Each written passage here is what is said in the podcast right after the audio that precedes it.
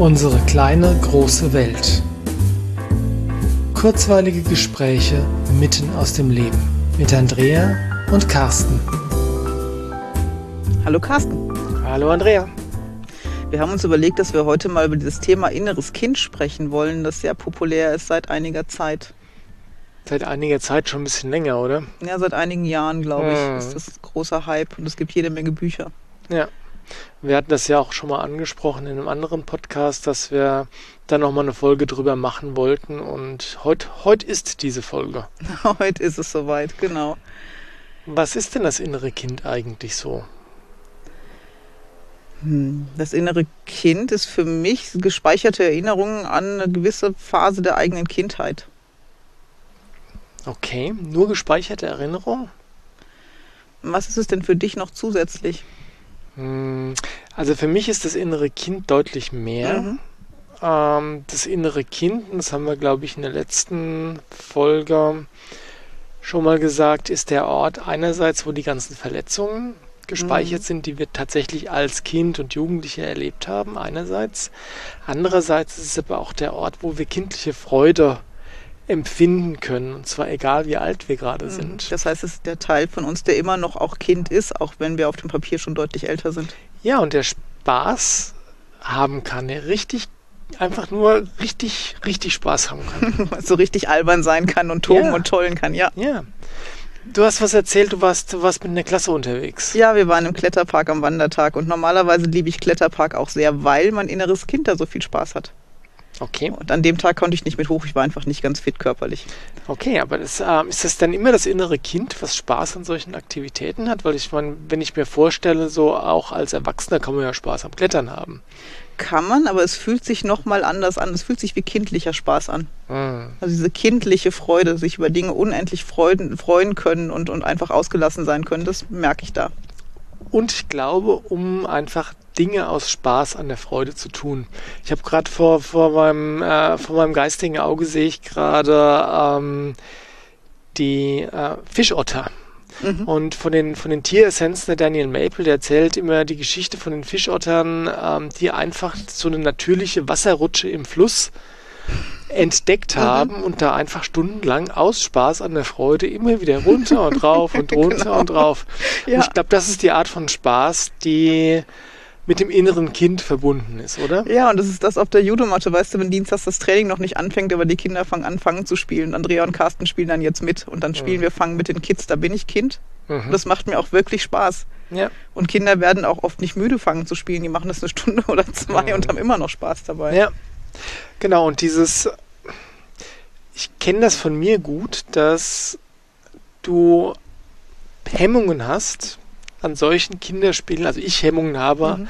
äh, hatte in der Vergangenheit, ist besser geworden, an solchen Kinderspielen teilzunehmen, weil ich mir denke, oh, das ist doch doof, das ist doch kindisch. Mhm. Ja? Und die Unterscheidung zwischen kindisch und kindlich ist vielleicht gar keine schlechte, oder? Ja, und ich habe beobachtet, dass bei den Jugendlichen, das passt, glaube ich, ganz gut, die kommen in so eine Phase, da finden die Kinder blöd und finden auch kleinere, jüngere Kinder kindisch. Mhm. Das ist für mich, glaube ich, der Punkt, an dem sich das anfängt zu separieren, sowas wie ein inneres Kind zu bilden, weil sie nicht mehr Kind sind, sondern jetzt jugendlich werden und dann erwachsen. Mhm. Und das ist für mich, glaube ich, so ein, so ein Entwicklungsschritt. Mhm. Und da tun die auch viel ab, was kleine Kinder halt tun und wollen jetzt plötzlich erwachsen sein oder groß und vernünftig. Okay, das verstehe ich, dass man da sich einmal äh, klar differenzieren muss davon, um das eine, sag mal, von dem anderen auseinanderhalten Mhm. zu können. Ähm, warum glaubst du denn, dass wir diese Phase dann durchmachen? Habe ich noch keine richtige Idee dazu? Hast du eine? Wobei, jetzt, jetzt wo ich es gerade gesagt habe, kommt mir eine richtige Idee und ich glaube, dass, ich meine, wenn, wenn so ein Kind auf die Welt kommt, ist die Welt reine Emotion. Mhm. Das heißt, Bedürfnisse und Emotionen. Ja, so ein Baby. Mhm. Ja. Und je älter Kinder werden, desto mehr Ebenen, Aspekte, Facetten des Lebens kommen dazu. Mhm. Und wenn du dann irgendwann äh, in die Pubertät kommst und erwachsen, erwachsen wirst, kommt einfach sehr stark der rationale Verstand mit dazu. Ja. Ja, und da wir aber in einer Gesellschaft leben, die den rationalen Verstand sehr überbetont, führt es dann dazu, dass man, dass ganz viele ähm, die, die eigene Fähigkeit zu kindlicher Freude wirklich ad acta legen, mhm. weil du bist ja jetzt erwachsen, du brauchst das jetzt nicht mehr. Und das ist ganz großer Quatsch. Und gar nicht, du brauchst das nicht mehr, sondern es ist jetzt nicht mehr angebracht, weil du bist ja kein Kind mehr und du bist ja auch nicht mehr kindisch. Mhm. Und wenn du mit Eltern sprichst, oft auch mit Eltern von jungen Kindern noch, die sagen, mein Kind ist gerade in die Schule gekommen und der ist ja noch so verspielt. Wo ich sage, ja, zum Glück ist der verspielt. Das ist angemessen für einen Erstklässler verspielt zu sein. Mhm. Aber wir implizieren oft mit, ist in die Schule gekommen, der wird jetzt ernst und vernünftig und jetzt schulen wir den Verstand und das Verspielte muss in den Hintergrund treten. Naja, deswegen heißt die Schule ja auch im Volksmund der Ernst des mhm, Lebens beginnt genau. jetzt. Genau. Quatsch, aber egal. Ähm, da ist aber auch wieder der Daniel Maple. Ich kenne niemanden, glaube ich, der so vollständig kindliche Freude haben kann mhm. wie der Daniel. Wenn der mit Kindern spielt, ist ja, der Kind. dann ist der einfach Kind. Der, ja. ist, der ist genauso alt wie, äh, wie die Kinder, mit denen er gerade spielt. Ja. ja. ob die fangen spielen, ob die malen oder irgendwas, ja. ja. Piep egal, aber der ist da einfach wie der Kind. Ja. Und das schaltet er an und schaltet es auch wieder aus. Er kann auch sehr erwachsen sein, ja. Aber ich glaube, dass das schon eine ganz, ganz große Qualität ist, die man sich im besten Falle behält im Prozess des Erwachsenwerdens. Das gelingt leider, glaube ich, den wenigsten. Mhm. Aber man kann da auch wieder zurückfinden. Ja, und ich kenne die Situation, in denen sich das Spielen mit Kindern aufgesetzt anfühlt. Mhm. Wenn du als Mama so zum Spielen animiert wirst und denkst, okay, ich tue dem Kind jetzt einen Gefallen und ich spiele mit. Und du merkst genau, das ist nicht deins. Das macht jetzt gerade auch gar keinen Spaß. Mhm. Und der Kontrast zu, ich bin jetzt wirklich auch innerlich wieder Kind und ich habe richtig Spaß dabei, mhm. ist ein ganz großer. Absolut. Und ich kann das aus eigener Erfahrung auch ähm, mich erinnern. Und zwar, als wir angefangen haben, Training zu halten mhm und dann auf einmal mit den Kindern auf der Matte standen. Und früher war das so, dass ich immer gesagt habe, ich kann mit Kindern so gar nichts anfangen, weil mein, mein inneres Kind so weit weggeschlossen war, dass ich wirklich nichts mit den Kindern anfangen mhm. konnte. Aber durch das Kindertraining, das wir seit vielen Jahren halten, habe ich da echt ein Stück weit wieder zurückgefunden. Und wenn wir jetzt dann am Anfang des Trainings was spielen oder also ich mache wirklich gerne mit bei den Aufwärmspielen auch, sei es Fangen, sei es Abwerfen, ja, oder in, äh, in der kurzen Pause das Rangeln und Raufen, ja. Das ist wirklich, das ist eine unglaubliche Be Bereicherung. Ja. Ja, weil es da war mal früher und dann war es ganz lang weg mhm. und jetzt ist es wieder da. Das, da ist so viel Lebensfreude und so viel Leichtigkeit und so viel Spaß. Und das ist der Punkt. Lebensfreude und Leichtigkeit sind, glaube ich, zwei Attribute, die wirklich zum inneren Kind gehören. Ja. ja?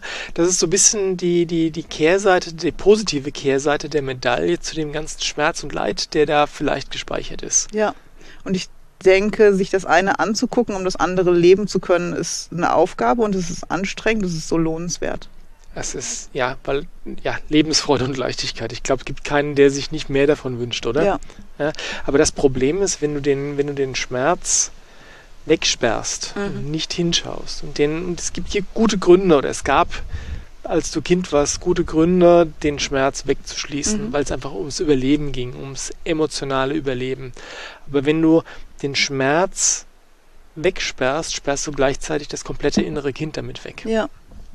Und dementsprechend, wenn du dann hergehst, wie du gerade gesagt hast, und da wieder hinschaust, ja, dann können auch all die positiven Aspekte, die da damit dazugehören, die untrennbar damit verbunden sind, wieder mehr eine Rolle in deinem Leben spielen. Ja, und das kann ja zeitgleich passieren. Du kannst dich ja mit dem beschäftigen, was in der Kindheit für dich schmerzhaft war. Mhm. Und parallel dazu aber schon merken, dass da mehr Lebensfreude einzieht oder dass du wieder neugierig wirst und wieder offen für neue Dinge zum Beispiel. Mhm. Und das Interessante ist, manchmal ist es sogar so, dass über die Freude, über die kindliche Freude, die du wieder erlebst, neue Ebenen des Schmerzes im Prinzip äh, aufgeschlossen werden, mhm. wo du hinschauen kannst, um nur noch mehr Zugang zu finden und noch mehr Freude zu spüren. Ja. ja?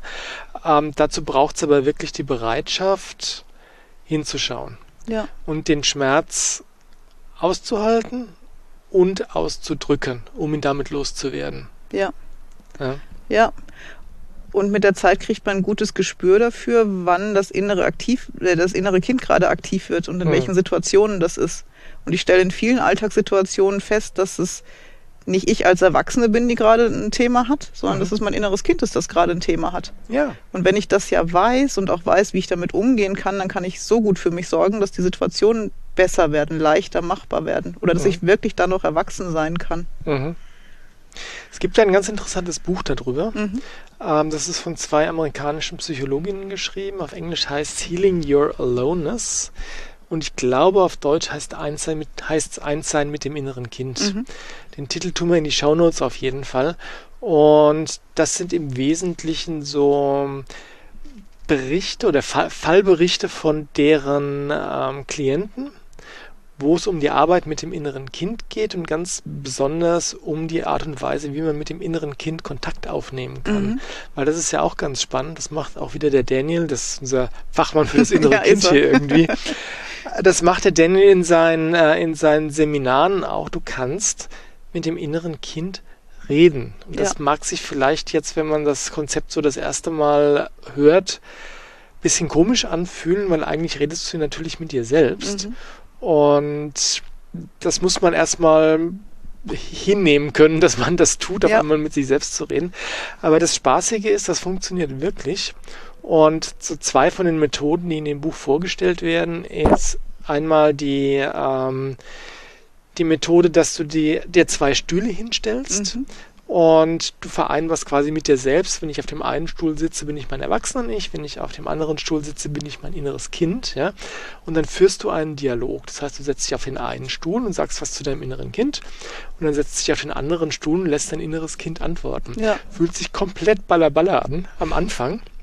Aber was dann aus dir rauskommt, wenn du ein bisschen Übung hast, ein bisschen auch die inneren Widerstände vielleicht losgelassen hast, ja, was dann aus dir rauskommt, ist unglaublich spannend, weil das Erinnerungen teilweise sind, teilweise Emotionen oder irgendwelche anderen Aspekte, die du einfach nicht auf der bewussten Ebene auf dem Schirm hattest. Nee, die du ja auch absichtlich verdrängt hast. Genau. Ja. ja. Und das Coole ist, wenn du einen Zugang so findest, dann sind die auf einmal wieder auf der bewussten ja. Ebene, dann kannst du was mit tun. Ja. ja. Weil du, wenn du da sitzt, nämlich spontan und intuitiv antwortest und nicht drüber nachdenkst, was du jetzt sagst und du sagst einfach das, was dir gerade in den Sinn kommt, was auftaucht. Genau.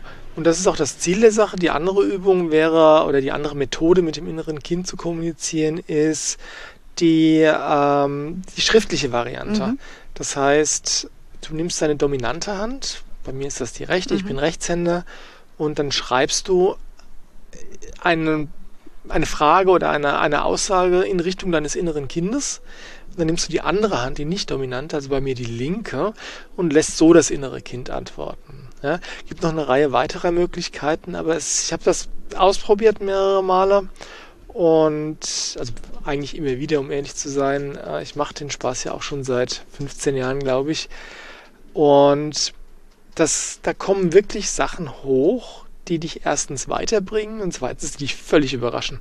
Ja, und ich habe auch beide Methoden ausprobiert und mein inneres Kind war am Anfang sehr schmollig und motzig. Das wollte gar nichts mit mir zu tun haben ja. am Anfang. Das steht auch in dem Buch mhm. drin, dass es einfach eine gewisse Zeit dauern kann, weil ein inneres Kind ist halt ein inneres Kind. kind. Und zu Kindern muss man erst eine vertrauensvolle Beziehung aufbauen, damit Kinder sich öffnen. Das gilt auch für innere Kinder. Ja, absolut, weil du hast es ja mal tatsächlich verstoßen, wahrscheinlich. Ja, und vielleicht noch nicht einmal ich, aber es hat es so erlebt. Genau, vielleicht war das gar nicht böse gemeint, mhm. aber es ist, es ist passiert, dass das innere Kind, dass, dass du gewählt hast, dich von deinem inneren Kind abzuschneiden. Ja, oder sagen wir so, ich bin jetzt erwachsen und mein inneres Kind hat mit Erwachsenen vielleicht schwierige Erfahrungen gemacht oder nicht so vertrauensvolle Erfahrungen. Und ich näher mich jetzt ja auch als Erwachsener. Ja, und ich glaube, dass es trotzdem, wenn du die ganze Zeit den Kontakt nie abgebrochen hättest, mhm. dann hätte dein inneres Kind kein Problem mit Erwachsenen. Auch wenn es, wie soll ich sagen, zu der Zeit, als du selbst Kind warst, negative Erfahrungen mit mhm. Erwachsenen gemacht hat. Also sprich, wenn es da eine, eine, Kontinuität gegeben hätte, ja. dann ähm, wäre wäre zumindest dieses Problem, das innere Kind fremdelt mit dir, ja, nicht so ausgeprägt. Das wäre nicht so ausgeprägt, ja. Aber wie gesagt, ich habe das bei mir erlebt und ich erlebe das auch immer wieder, wenn ich mit Menschen spreche, weil Kunden im Essenzenladen anrufen oder so. Ja. Ich habe noch niemanden getroffen, der da mit einem intakten inneren Kind da oder mit dem intakten Kontakt zum inneren mhm. Kind dasteht, sondern das ist immer, egal wen ich berate, ja, es kommt früher oder später immer wieder auf den Punkt, wo es um alte Verletzungen aus der Kindheit geht und wo es um das innere Kind geht, um die Heilung des inneren Kindes. Ja. ja. Und ich finde das, ich finde das mega cool, weil die Heilung des inneren Kindes ist automatisch der Schlüssel zu mehr Lebensfreude. Ja, und für mich auch immer zu noch besserem Kontakt zu den eigenen leiblichen Kindern. Oh ja. Wenn ich im guten Kontakt zu meinem inneren Kind bin, dann kann ich meinen eigenen Kindern ganz anders begegnen. Weil wenn meine Verletzungen immer noch mitschwingen oder mein inneres Kind zickig wird, weil ich mich jetzt besser um meine leiblichen Kinder kümmere als um es selber, mhm. dann wird die Beziehung einfach schwierig. Mhm. Ja, und je besser ich mit mir umgehen kann, umso besser kann ich mit meinen Kindern umgehen. Ja, und gleichzeitig ist noch der Aspekt, dass wenn du Kontakt zu deinem inneren Kind hast, also sprich weißt, wie sich dein inneres Kind fühlt, mhm. dann kannst du automatisch mehr Verständnis dafür haben, wie sich deine leiblichen ja. Kinder fühlen. Ja. Dann musst du nicht sagen, stell dich nicht so an nee. oder ist doch gar nicht so schlimm oder so, sondern kannst einfach sagen, okay, hm, so fühlst du dich gerade. Ja? Ich weiß, wie sich das anfühlt. Lass uns schauen, was wir tun. Ja. Und deswegen ist für mich der Schlüssel zu einer wirklich gelungenen Elternschaft ähm, eine gute Beziehung zum eigenen inneren Kind. Ja, glaube nicht nur zur, zur äh, Elternschaft der Schlüssel, sondern zum Leben. Mhm. Es, ist, es ist wirklich so groß, weil wenn du, das haben wir auch in dem anderen Podcast schon gesagt, wenn du diesen Schmerz die ganze Zeit mit dir rumträgst, ja, dann ist das einfach verdammt anstrengend. Und ich glaube nicht, dass das die Art und Weise ist, wie das Leben gedacht mhm. ist. Das ist doof. Ist es. Und ich glaube aber, dass diese Verletzungen aus der Kindheit einfach auch zum, zum Leben dazugehören nicht ganz vermeidbar sind. Selbst wenn du sehr vorsichtige und achtsame Eltern hast, wird irgendwas vielleicht sein. Und vielleicht ja. hast du nicht immer den Rahmen, das zu verarbeiten. Mhm. Und ich glaube, das ist die Aufgabe von jedem Erwachsenen, ist sich drum zu kümmern. Was ist mit meinem inneren Kind? Wie geht's mir damit? Wie geht's dem? Mhm. Das ist wahr, das haben wir, haben wir auch schon gesagt, egal wie achtsam die Eltern sind, es wird einfach immer Verletzungen geben. Ja. Und das, das gehört zum Leben dazu, so wie es zum Erwachsenenleben dazu gehört, dass du als Erwachsener verletzt wirst. Ja. ja da hast du ein bisschen andere, ein anderes Repertoire an Möglichkeiten, wie du damit umgehst im Vergleich zur Zeit, als du Kind warst.